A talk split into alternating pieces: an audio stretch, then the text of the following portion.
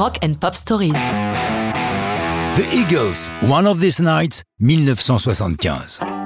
Une chanson et un album du même titre qui permettent de mieux comprendre l'importance d'un producteur. En effet, en ce milieu des 70s, les Eagles se sont à un tournant de leur carrière. Ils sont un peu là d'être considérés trop country et pas assez rock ou soft rock ou comme on dit en France, rock californien. Leur producteur habituel, Glyn Jones, lui, ne souhaite rien changer et rester dans le style qui a fait leur premier succès, un rock franchement country.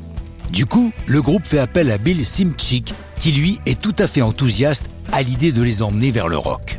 One of These Nights est le fruit de la fructueuse collaboration entre Glenn Frey et Don Henley, et curieusement, a été plutôt inspiré par la soul music que Frey écoute au moment où il travaille, que ce soit les disques de B.B. King ou ceux de Al Green.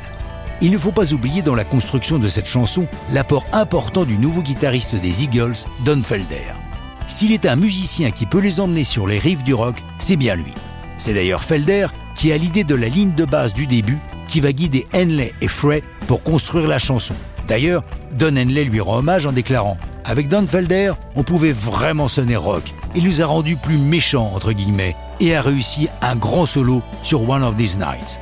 Mais nous n'en sommes pas là. Glenn Frey nous explique comment il travaille avec Don Henley. Je me mets au piano et je lui dis Qu'est-ce que tu penses de ça? Il écoute et me dit Ah oui, c'est bon ça. Et souvent, il se lève et commence à chanter. C'est comme ça qu'on a travaillé One of These Nights. J'étais au piano, j'avais trouvé cette progression d'accords en mineur et il s'est mis à chanter ce qui lui passait par la tête. One of These Nights, yeah, yeah. Et que raconte One of These Nights? C'est Glenn Frey qui nous donne la clé. L'idée, c'est de parler de tout ce qu'on laisse traîner, remettant à plus tard toutes sortes de projets.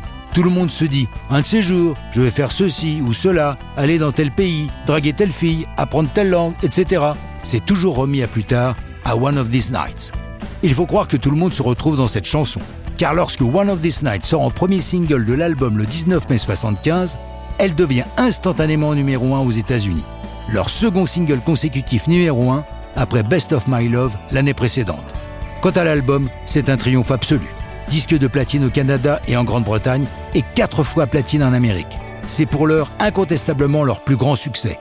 Mais l'album suivant, Hotel California, ira beaucoup plus loin. Mais ça, c'est une autre histoire de rock'n'roll.